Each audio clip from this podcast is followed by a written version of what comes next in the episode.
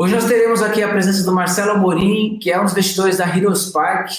É um cara com muita experiência em negócios, em business, muito legal mesmo. Ele foi diretor da Microsoft, ele fundou e ajudou a fundar outras quatro empresas, que foram todas vendidas, e ele já, como investidor, já passou por alguns êxitos também. Então, ele vai estar aqui hoje contando e conversando um pouco sobre a sua experiência, sobre negócios e como é, a gente pode ajudar o empreendedor nessa jornada de sucesso. Legal, Nelson. Obrigado pelo convite. É, minha história é uma história um pouco mais longa de que, que a tua, com certeza, né? Por causa das gerações. Eu, basicamente, sempre fui empreendedor desde os 15 anos de idade. Já trabalhei bastante tempo na área de tecnologia e fundei quatro empresas na área de tecnologia durante essa minha caminhada, além de ter trabalhado em algumas empresas importantes na área de tecnologia, Microsoft bem no começo dela no Brasil, Itaú, Unisys, dentro da minha carreira. E agora eu sou sócio da Invisto, que é um fundo de venture capital que faz investimento em startups e scale-ups na região sul do Brasil. A Heroes Park é um investimento dos melhores nossos aqui no portfólio e a gente está bastante contente com o que a gente tem ajudado contribuir para a jornada da Heroes Park.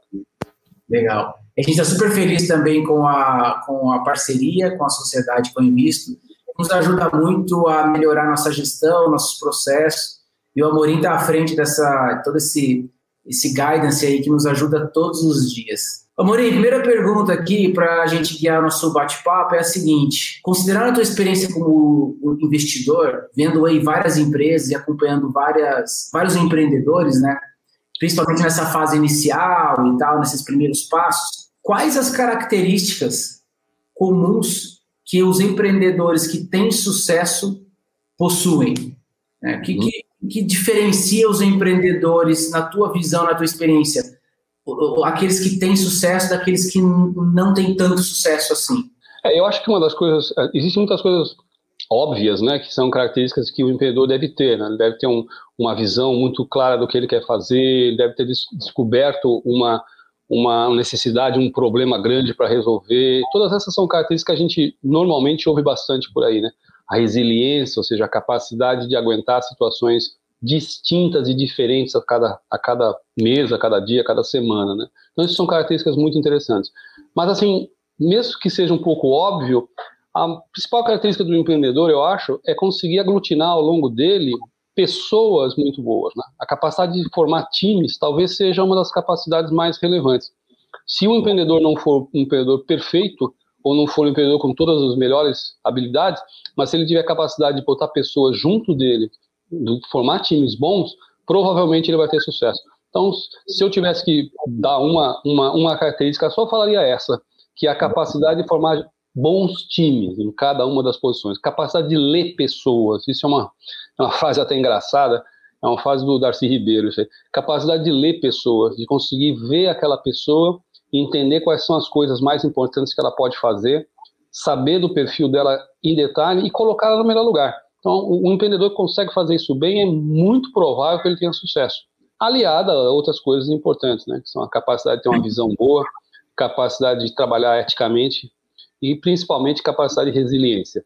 Todo empreendedor tem que ser muito, muito resiliente, né? Porque vai ser uma jornada, principalmente nos primeiros anos, de muito altos e baixos, de muitas descobertas boas e descobertas não tão boas. Isso, isso tem que, tem que ser bastante claro para todo mundo. E eu acho também, com a experiência, que a resiliência ela vem um pouquinho da formação, mas ela vem da crença. Uhum. Quando você tem uma crença que você sabe o que você quer, é muito difícil você abater uma pessoa. Isso vale com atleta, isso vale um empreendedor, isso vale um governante, isso vale um presidente, isso vale para um líder religioso. Quando você tem a visão exata, muito clara do que você quer ao longo do tempo, é muito fácil, muito difícil abater essa pessoa. Ela, ela passa por problemas, ela passa por obstáculos, mas ela é muito resiliente, porque ela tem uma clareza do que ela quer muito, muito, muito bem estruturada, né? Então isso, isso é uma capacidade muito importante que eu diria que, junto com a capacidade de trazer pessoas boas ao redor, talvez sejam um, os drives mais importantes para fazer um, de um empreendedor um empreendedor de sucesso. É muito interessante notar que um empreendedor de sucesso, um bom empreendedor, um excepcional empreendedor, ele põe um projeto médio num, num caminho de sucesso. Um, um mau empreendedor ele pega um projeto maravilhoso e não está certo. Então, eu acho que isso é uma verdade que eu tenho visto por experiência. Né? Isso é dolorido. Então, assim, se a gente pudesse resumir a jornada árdua do empreendedor, é sobre, um, achar, identificar a oportunidade certa, né? O certo uhum. é super relativo, mas seria sobre achar a oportunidade, achar o ângulo onde você vai explorar, um. Dois, montar um time capaz de executar sobre essa oportunidade. E três, aguentar o rojão, aguentar a bucha que vai vir depois, que Exatamente ciência, reinvenção o tempo todo, execução, né? Exatamente. E montar time, quer dizer, eu posso falar assim, pô, o cara é super bom, trouxe um monte de gente junto, mas não fez mais nada além disso, né? Montar é. time significa montar, trazer, fazer essas pessoas trabalharem bem e principalmente motivar. Porque você, da mesma forma que você sofre pelos obstáculos, as pessoas também sofrem. Os teus sócios sofrem, os teus pessoas que trabalham com você, os seus colaboradores, os teus seus liderados também sofrem. Então, a capacidade de motivação também do empreendedor é bastante importante. E ela acho que está junto com o negócio que eu falei da resiliência. A motivação ela vem também de você acreditar que você está no caminho certo. Uhum. É, sua... se, se o empreendedor não acredita genuinamente, piamente naquilo, como que ele vai transmitir de alguma maneira essa resiliência para o time? É impossível, é impossível. Exato. É impossível, né? Ela, ela fica, ela fica uma, uma, uma, motivação falsa, né? Que a gente sabe que é só palavras. A motivação ela vem das palavras e principalmente das atitudes. Boa. Todo empreendedor, todo líder, ele é olhado 100% do tempo. O que ele faz é copiado. Né? Uhum. Se ele não se dedica 10 horas por dia na empresa dele, como é que ele quer exigir que alguém se dedique? Né? Então, o, os três primeiros anos de uma empresa, o empreendedor é um espelho daquilo que a empresa é. Boa, boa. Ô, ô Morim, assim, ó, é, nessa fase inicial, é, nessas duas, vamos tentar dividir essas, essa, essa, o nosso papo daqui para frente nesses três momentos, então, encontrar a ideia, montar o time e ter a resiliência para aguentar as fases de crescimento da empresa etc, etc. Quais as decisões mais difíceis, na, com base na tua experiência, quais as decisões mais difíceis que as pessoas tomam nessas duas fases iniciais? É, eu acho que eu, eu, eu tem vários desafios que acontecem desde nas fases iniciais, desde contratar pessoas, como eu já falei, desde trazer pessoas e tal. Mas eu acho que nessa fase inicial tem duas coisas que são muito, muito importantes. A primeira coisa é você ter certeza que você tem um, um, um, um, um fit correto daquilo que você quer fazer com aquilo que o mercado realmente quer. Né? Uhum. Essa, essa é uma coisa muito importante. Isso é meio trivial falar, todo mundo fala isso, né? mas assim, é muito importante. Você, você ter realmente certeza do que aquilo que você está fazendo, você sabe que aquilo que foi validado, ou que você validou, que você testou e que o mercado realmente demanda. Existe uma série de empresas, a, gente recebe seis a sete planos de, de startups, de projetos de startups por semana. Nossa. Eu diria para você que 70% é solução atrás de problema. Uhum. O cara criou uma solução e está tentando arrumar um problema para ver se a solução dele pode ser, pode ser usada. Então, isso é um, um risco bastante grande. Então, é, é, um problema grave, né? Você tem que se assegurar que o mercado realmente tem demanda para aquela solução, para aquela, uhum. aquela, aquele produto que você está desenhando e está fazendo. Isso é muito importante e muito arriscado. Quanto mais cedo você percebe isso, menos dinheiro e tempo você gasta. Esse Boa. é um primeiro ponto muito importante. Tem uma curva até interessante de estudos lá de, de dos Estados Unidos, que mostra quanto mais tarde você você faz, faz uma pivotada ou muda o teu foco, mais caro fica. Tá? Então esse é um ponto. O outro ponto que é muito importante que, que nós aprendemos, nós, essa frase até nós ouvimos juntos, que é o seguinte: estratégia é a arte de dizer não. Então, o empreendedor tem que ter coragem de dizer não para muita coisa. É muito normal que o empreendedor, quando acha um problema, veja o caso aí que nós tivemos aí uns anos atrás, uma empresa que vendemos essa empresa já, mas uma startup na, uma startup na área de logística. Quando você vai conversar com alguém na área de logística, a quantidade de problema que existe em logística é infinita. Uhum. Então, a tendência do empreendedor, até porque ele tem pressão até de vender, né, vamos dizer assim, ele quer abraçar qualquer coisa que apareça, qualquer problema que apareça, né, porque o cliente demanda esse tipo de coisa. Então, uhum. esse ponto é muito importante nos dois, três primeiros anos, a arte de dizer não, ou seja, saber dizer não àquilo que aparentemente parece uma excelente oportunidade, né, uhum. mas que vai te tirar do foco que você criou a tua empresa. Então é muito importante dizer não e é muito importante saber focar naquilo que você inicialmente provou que o mercado realmente quer. Vou dar um exemplo, na área de logística ainda. Se você fizer um software para resolver um problema de tracking de logística e for tentar vender no mercado, que é uma coisa que pode ter uma demanda importante, vão surgir um monte de outros problemas na área de logística que não tem nada a ver com tracking. Por uhum. exemplo, controlar é, emissão de etiqueta de código de barra num, num, num, depósito, que é um problema que até hoje existe. Mas você não, não criou sua empresa para fazer isso. Né? Então, acho que é importante você saber dizer não e focar naquilo que você acredita. Isso é muito importante. O empreendedor que começa a atender qualquer demanda que aparece no mercado, normalmente faz tudo muito mal. Uhum. Ele, ele, se, ele, se, desfoca muito, né? Faz muito, é que nem, eu brinco é que nem o pato, né? O pato nada, anda e voa, tudo mal, né? Ele não nada bem, não voa bem, não anda bem. Ele, anda, anda, anda, totalmente errado, nada mal e voa, não voa nem 10 metros. Se ele só voasse, provavelmente ele voaria bem. Sim. Né? Então, isso é um ponto importante, saber fazer uma coisa muito bem. Uma startup, ela, ela é, ela é uma, uma, uma empresa à procura de um modelo escalável e repetitivo. E para você ter no começo do, do, dos três, três primeiros anos um modelo escalável e repetitivo, você precisa fazer uma coisa muito bem. Eu sei fazer software de tracking para logística baseada em transporte rodoviário. Legal, faça isso muito bem. Boa. Faça isso. É, o seu gancho, assim, é excelente esse, esses dois aspectos, Amorim. É, falando um pouco aqui pela minha perspectiva, tentando contribuir também, pela minha perspectiva como empreendedor e como empreendedor da Heroes Park que vê outros empreendedores, né?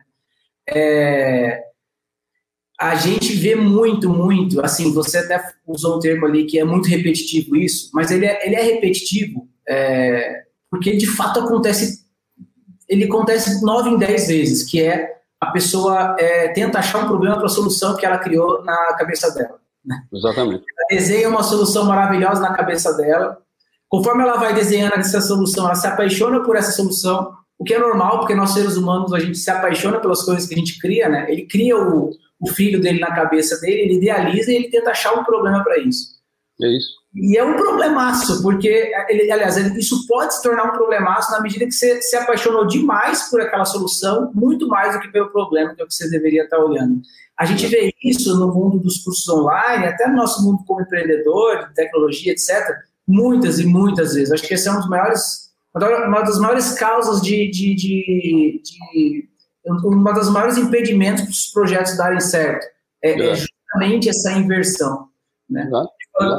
Fazendo um gancho, só complementando o seu segundo ponto, que foi é, excesso de ruído, a gente usa um termo aqui com a, os empreendedores de curso online que se chama entrar minhoca na cabeça. O que uhum. acontece?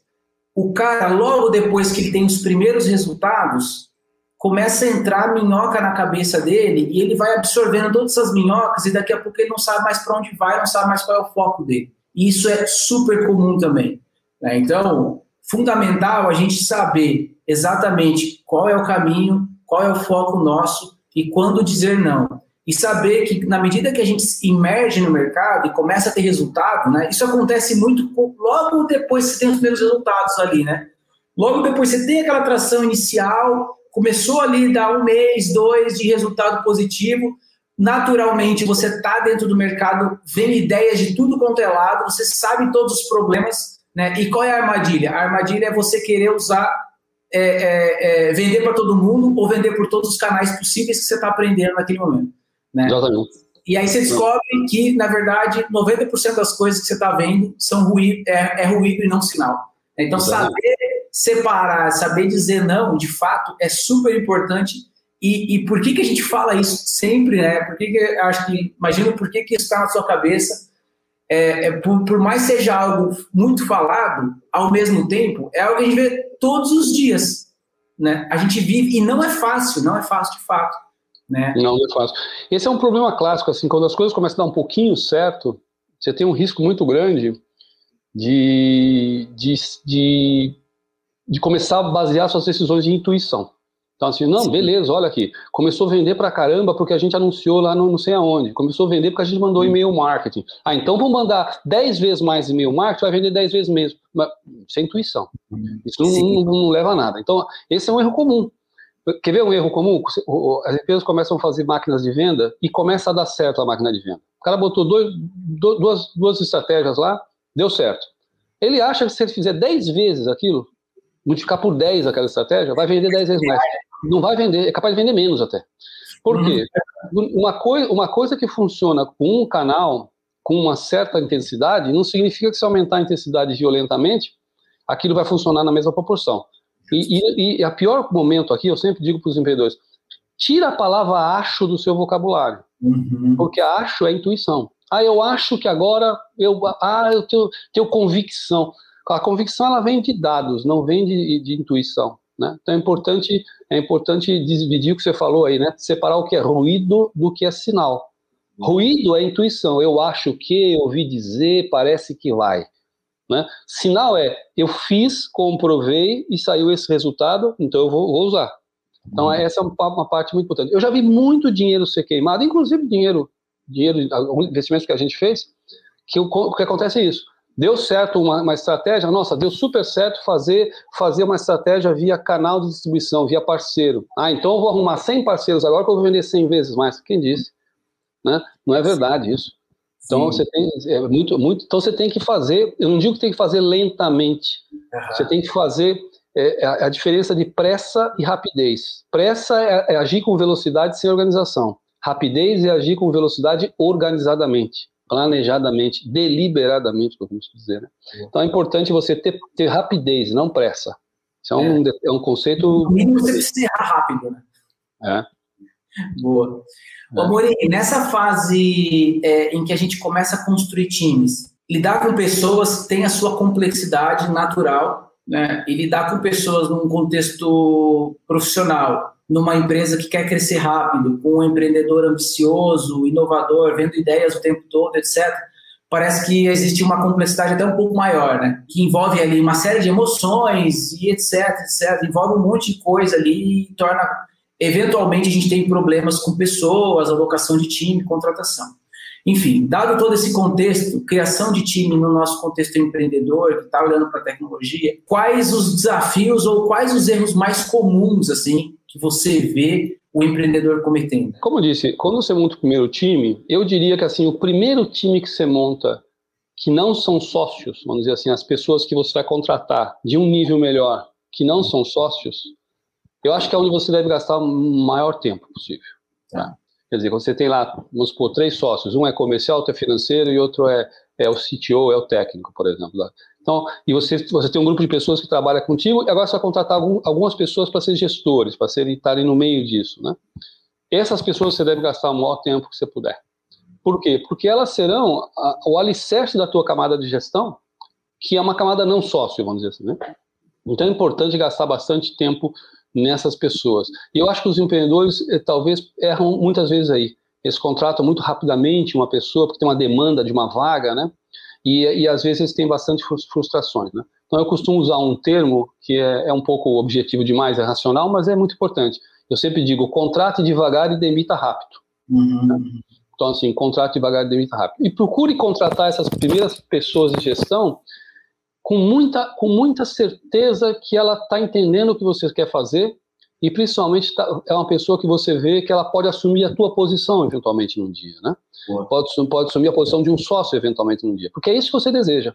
Porque quando uma empresa cresce, que ela sai do seu terceiro, quarto, quinto ano, o maior gargalo de crescimento da empresa não é dinheiro e não é mercado. O maior gargalo de crescimento da empresa são os próprios sócios, que tem, uhum. que, tem, que, tem que ir um pouquinho mais para cima e criar uma estrutura embaixo que funcione sem eles. Durante os três, quatro primeiros anos da empresa, os sócios são fundamentais 100% do tempo. Depois do quarto, quinto ano, eles continuam sendo fundamentais, mas em outras, 100% do tempo, mas em outras, outras atividades. Não faz sentido depois do terceiro, quarto ano ou quinto ano de uma empresa, ainda o sócio está micro gerenciando coisas dentro da empresa. Tem que criar uma estrutura que funcione 100%, 100 da presença dele naquela, naquelas atividades. Ele tem que sair das atividades operacionais e táticas para subir para atividades táticas e estratégicas. Como que um sócio vai negociar uma nova rodada de investimento com um fundo estrangeiro é, é, fora do Brasil, se ele, não, se ele tem que ficar é, é, na empresa para aprovar qualquer conta que tem que ser, seja paga ou para aprovar todas as contratações que o RH faz? Não é possível. Ele tem que ser um, uma pessoa que saiba criar estruturas embaixo e saiba contratar as primeiras estruturas de gestão com muito tempo, muita qualidade, gastar um bom tempo nisso. Porque esses caras vão ser o teu esteio para poder você realmente alavancar a estrutura. E outra coisa que é muito importante, isso aí eu costumo repetir muito, você tem que contratar gente melhor que você, sempre. Gente A contrata gente A mais, gente B contrata gente C, com medo que seja melhor que ele. Então, tem que contratar gente melhor, porque as pessoas têm que fazer melhor do que você as coisas. Eu tenho que contratar um financeiro que é melhor do que eu no financeiro. Eu tenho que contratar uma RH que é melhor do que eu no RH. Eu tenho que contratar uma pessoa de vendas que, por, por favor, seja melhor que eu em vendas. Uhum. Para que você tenha a condição de se alavancar no expertise e a empresa possa ter uma estrutura que funcione sem depender totalmente da atividade operacional dos primeiros fundadores. Isso é muito, muito, muito importante. Uma técnica que a gente usa aqui para saber se essa pessoa de fato sabe mais do que a gente é, naquele determinado, naquela determinada área, na entrevista a gente aprendeu alguma coisa. Então, assim, tem a pessoa para a área tal, é. especialista de sei lá o quê. Na entrevista eu já estou aprendendo alguma coisa com ela? Ou eu ainda, ou ainda não aprendi, ou eu acho que eu vou ensinar ela sobre alguma coisa. Se você não tiver muito claro, se tiver muita segurança que você já está aprendendo muito forte na entrevista, se não acontecer isso, possivelmente não é a pessoa, né? Então. É. É verdade. Outra coisa, não sei se, se você já leu sobre o, o, teste do shopping center, do Gui Kawasaki. Não. Isso é muito legal. Você está você tá fazendo um processo de seleção, aí você está andando no shopping center com a tua esposa, e aí você vê o candidato vindo, né? Você vê o candidato vindo lá longe, assim, no corredor do shopping center, né? Se a sua primeira reação for desviar, jamais contrate essa pessoa. Se a sua reação for, bom, eu vou passar, se ele me cumprimentar, eu cumprimento, também não gostei. Agora, se a sua reação for falar para tua esposa assim, olha, aquele cara lá, a gente tá tentando trazer, o cara super legal, aí você contrata essa pessoa. Esse é o cara. Boa. É o teste do shopping center. Você tem que estar entusiasmado com a pessoa, né? Boa. Você não pode fazer uma contratação para fechar a vaga só. Se eu, se eu, pegar toda a minha carreira, eu posso garantir para você que se você falar assim, quantas vezes você errou? Errei 200 mil vezes, tudo bem. Errei em vários tipos de, de situações. Ah, mas ah, se eu, se eu, puder dizer que os, os, meus erros mais doídos foram a contratação de pessoas erradas. Porque é você, você gasta um tempo para contratar, gasta um tempo para trazer, você gasta um tempo para fazer o onboarding, você gasta um tempo para a pessoa rampar e depois a pessoa não dá certo. São, são meses, às vezes até ano que você perde em relação àquilo que você está fazendo. Então é muito importante gastar tempo nisso. É fácil falar, né? Porque a gente tem, a gente, a gente tem uma pressão grande para contratação, principalmente em áreas muito concorridas, como desenvolvimento, vendas e tal. Todas as áreas são muito concorridas. Mas nas, nas primeiras pessoas de gestão que vão estar abaixo dos sócios, que não é a pessoa operacional que está mais, mais essas aqui eu, eu, sinto que deve ser gastado, gasto um belíssimo tempo. Na Heroes Park a gente teve essa experiência, a gente gastou tempo com pessoas chaves que hoje são fantásticas, são super importantes para a organização mudando um pouco o viés aqui da conversa, falando sobre investimentos, é, venture capital, que é o que você está imerso durante todo o tempo. O nosso mercado, o nosso público, ele começou a, de uns tempos para cá, olhar para maneiras de crescer mais rápido e naturalmente quando você começa a pensar em como eu posso crescer mais rápido, é, eventualmente você vai olhar para os fundos de VC e etc, etc. A primeira, primeiro raciocínio que eu queria é, explorar aqui com você é o seguinte: existem alguns negócios que são do tipo de negócio de venture capital, certo? Só existem outros negócios que são excelentes negócios, né, altamente lucrativos, etc. Porém, não são muito perfil de venture capital, certo? O que, que, que diferencia um do outro, assim, na tua visão? Essa é uma boa pergunta, porque assim, a gente recusa algum, alguns, alguns projetos, alguns negócios, não porque eles são maus negócios, é que eles são uhum. negócios que não se enquadram no tipo de investimento de venture capital. Então, uhum. por exemplo, por definição, o investimento de venture capital, ele é um investimento que é, sempre vai buscar negócios altamente escaláveis. Né? Na, nossa, na nossa premissa, a gente sempre fala o seguinte, a gente investe num negócio que tem o potencial de ser 10 vezes maior no mínimo. Não sei é. se ele vai ser 10 vezes maior, não estou dizendo que vai, nós vamos acertar. Mas ele tem o potencial de. Ter o potencial de significa ele tem elementos que possam ser 10 vezes maior. Tem mercado, tem cliente, tem soluções que podem ser. O mercado absorve um negócio daquele 10 vezes maior. Então, esse é um drive que a gente faz. E nem todo negócio tem esse potencial. Uhum. Esse é um primeiro, primeiro ponto. O segundo ponto que eu costumo brincar até, o pessoal até dá risada, eu falo assim, olha, é importante que, que, que o, o investimento se enquadre naquilo que eu chamo de um casamento por interesse. Porque nós vamos casar por um tempo, botar dinheiro e ter um divórcio com data marcada. Não tem jeito. Então, nós, nós somos um casamento por interesse com divórcio com data marcada. Porque nós investimos em negócios que são escaláveis, que possam crescer muito e que a gente vai ter que vender a nossa participação. Até nós, nós temos que, o venture capital tem que vender por causa de legislação. Os fundos são finitos, eles têm que vender as suas participações. Então, aqueles negócios onde você não tem escalabilidade e que o empreendedor não tem o objetivo de vender, tem o objetivo de deixar, fazer daquilo um bom negócio eterno e deixar aquilo para o filho dele, não tem problema nenhum, é um excelente negócio, pode ser muito bom negócio, mas não enquadra no nosso, no nosso, é, é, nosso foco. Tá? Então é importante, é importante fazer essa distinção. Essa distinção é muito, muito, muito importante para nós. E eu acho que existe uma série de negócios muito bons no mundo que não são investíveis por fundos de venture capital, são investidos por outro tipo de investidor. Tem investidores, por exemplo, que eu conheço, são fundos de participação, que eles desejam negócios que deem dividendos por décadas. Uhum, olha aí, dividendos, dividendos por décadas. Então o cara fala assim: eu compro um negócio com o potencial de me dar renda em dividendos por décadas. Não é um mau negócio, tá, tá fantástico. Só que não é um negócio investível por venture capital. São uhum. outros, outros tipos de investidores que fazem esse, esse, esse play que fazem esse investimento, né? Então, uhum. eu acho que é, é, muito importante ter isso em mente. Se você tem um negócio na área de conteúdo digital, você é um empreendedor digital, está criando ativos digitais e deseja capitalizar para crescer mais rápido, veja se você consegue enquadrar dentro disso que eu falei, de um venture capital. Se não, existem outras opções. Existe investidores de participação, investidores anjo que desejam ficar eternamente nos negócios, sem, sem necessariamente precisar sair. E existem investidores que têm, têm esse foco de render dividendos. Então, hum. há, há, há um perfil exatamente adequado para você. É, o pessoal, o, o, empreendedor digital, principalmente o que mexe com conteúdo, ele tem que estar ciente também que a gente sabe, todos sabem, né? Todos que estão imersos nesse mercado sabem que as margens de venda de conteúdo digital são altíssimas. Né? Então, é possível, e a gente vê vários, inúmeras vezes, negócios que conseguem crescer rápido e altamente lucrativos. Uhum. Né? Então, é muito comum isso, porque as margens são muito altas. Você está entregando tudo online, você não tem homem hora, você não tem logística, você tem um negócio maravilhoso na mão. Né? Cresce rápido e com margem alta. Nesse sentido, é, muitas vezes é melhor a, a melhor decisão para o empreendedor é, é, é investir no crescimento dele a partir do lucro que o próprio caixa dele gera, que é o que a gente vê tantas vezes. Claro, se for possível fazer isso, seria, seria a melhor forma de fazer mesmo. Porque ele pode, ele pode não se enquadrar num, perfil de, de, investidor, mas ele pode fazer um, um, reinvestimento de grande parte, ou toda, tudo que ele puder, no, no negócio, no negócio dele. O, a vantagem do, do empreendedor digital, que trabalha com conteúdo digital, que é o grande público aí da Hero, é que ele hoje tem uma. uma é, eu, eu quase, quase, não quero falar essa palavra porque ela é muito pesada, mas vou falar. Ele quase assim, se ele não tiver preguiça, ele tem muito ferramental para crescer o negócio dele, com um investimento bastante razoável. Não é, não é, não precisa ser milhões de, de reais, nem talvez nem milhares de reais.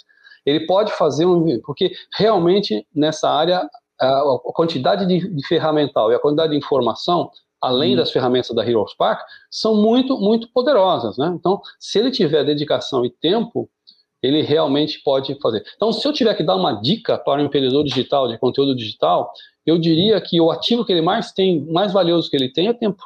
Se ele conseguir dedicar bastante tempo dele e de eventualmente uma primeira equipezinha que ele tem ali e conseguir ser, buscar a perfeição o mais possível no, no, no trabalho que ele faz, eu acho que é o melhor investimento que ele pode fazer. Existe uma, uma, uma infinidade de conteúdo, de exemplos de sucesso de empreendedores digitais no mundo inteiro, no mundo inteiro, que, ele, que se ele tiver paciência e tempo e disciplina, com certeza ele vai conseguir extrair as melhores práticas para crescer o negócio dele, que necessariamente não é botar um monte de dinheiro, sim botar um monte de energia. Exatamente isso que a gente vê. Vencer esse game do, de, de cursos online, de produtos digitais, é muito sobre escolher as estratégias certas, né, estar com as pessoas certas. Né? É, quando você não escolhe as estratégias certas e você não está com as pessoas certas ou não está com nenhuma pessoa, possivelmente vai dar errado mesmo. É. Mas se você consegue escolher as estratégias de venda certa ali e tal, e aí tem várias, assim, a gente está disposto a ajudar as pessoas, a gente procura fazer esse filtro né, das, quais estratégias são mais adequadas para determinado tipo de curso, etc. E se você consegue se aliançar com uma ou outra pessoa certa ali, né, que a gente falou disso já, a gente acredita muito em, em lidar com as pessoas, é, ter o mesmo jeito, né? Ser complementar, mas ter o mesmo fit, o mesmo jeitão de lidar, etc. Você consegue, só que você consegue falar bem, né? Que você consegue, enfim, lidar no dia a dia. Você junta essas duas coisas, você tem boas condições já de não perder tempo, de ter disciplina, de ter ânimo para seguir à frente, né? É, e aí você tem boas condições de não ter preguiça, né? É. Não, não ficar procrastinando e etc, etc. São os grandes vilões aí que a gente vê de, que impedem as pessoas de, de avançar na, na no, no, nos projetos, né? É, eu, o, o, eu acho assim, sendo bem, bem a minha visão, evidentemente, né?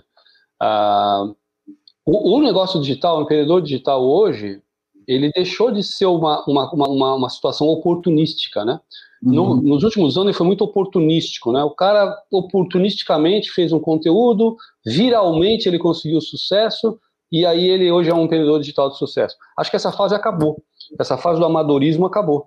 Ela, ela, ela hoje é uma situação é, é, planejada. Eu, eu, eu, acho que você tem que fazer uma situação planejada. Não significa isso que, ah, eu sou sozinho, então não posso fazer. Pode fazer. Acho que você pode fazer tranquilamente. Desde que você faça uma situação planejada, tenha onde você quer chegar e tem essas duas, esses dois componentes, muita disciplina e muita energia, para poder se dedicar a entender cada ponto do sucesso desse seu negócio. E se você não tem como, como contratar ninguém para te ajudar, tem um time, clona, veja aqueles que deram certo no Brasil, na Argentina, nos Estados Unidos, no México, na Europa, na França, está tem uma, milhões de empreendedores digitais de sucesso e testa, clona, faz, faz, faz o, seu, o, o, seu trabalho bem feito, que eu tenho certeza que em um espaço de um ano você vai ter um, uma grande chance de reunir sucesso. Os riscos financeiros envolvidos nesse teste, né?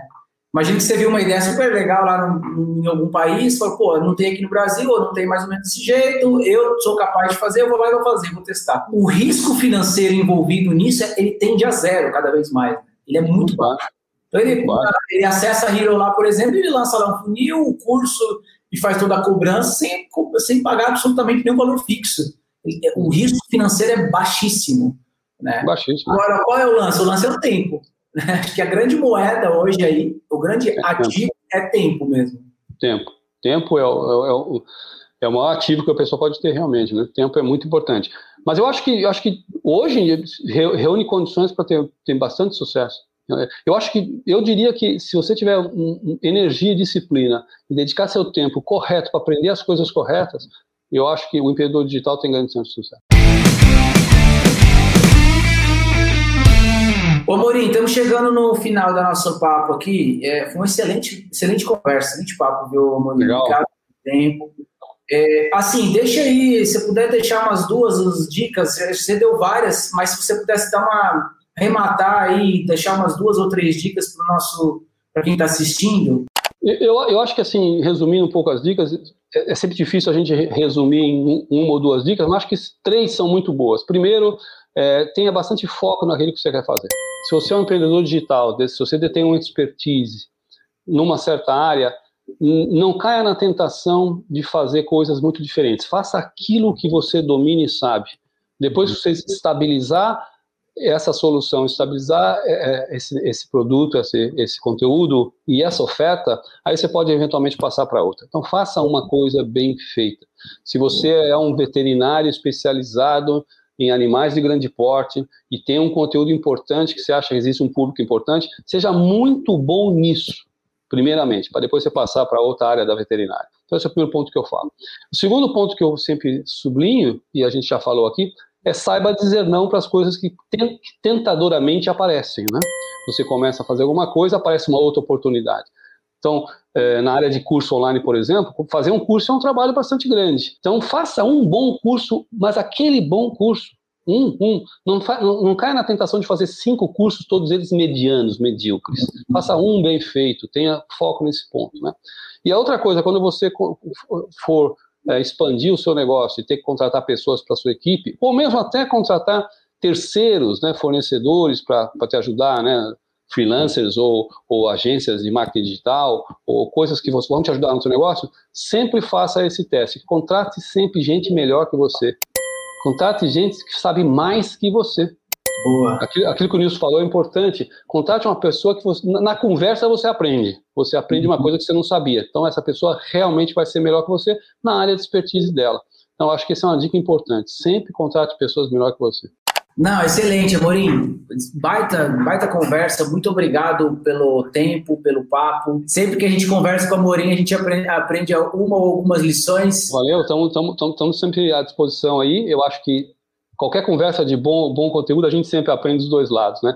Eu acho que a, a, frase mais legal que eu ouço sobre isso é que quando você compartilha uma ideia, você não divide ela por dois, você deixa, você multiplicar por dois, né? Duas pessoas ficam sabendo dessa ideia, ficam sabendo desse conhecimento. Acho que é muito legal isso que vocês estão fazendo aí. Parabéns pela iniciativa. Ótimo. Quem quiser mandar deck, pitch é, para invisto, invisto.vc, certo? Invisto.com.vc. Invisto.com.vc. Invisto.com.vc. O time é ótimo, a gente tem experiência já de alguns anos trabalhando com Amorim, Marcelo Volovski, o time todo. São muito bons, muito bons investidores, ajudam muito o empreendedor. Então, quem tiver é, querendo mandar deck, pitch, enfim, pegar feedback, manda lá para os caras, que os caras são bons. É isso aí. O vídeo vai estar disponível no nosso, no nosso YouTube. Siga aí nos nossos canais, é, arroba Park no Instagram, no Facebook, no YouTube. Muito obrigado, pessoal. Foi um prazer falar com vocês. Valeu, Amorim. Obrigadão pela conversa. Valeu, pessoal. Obrigado.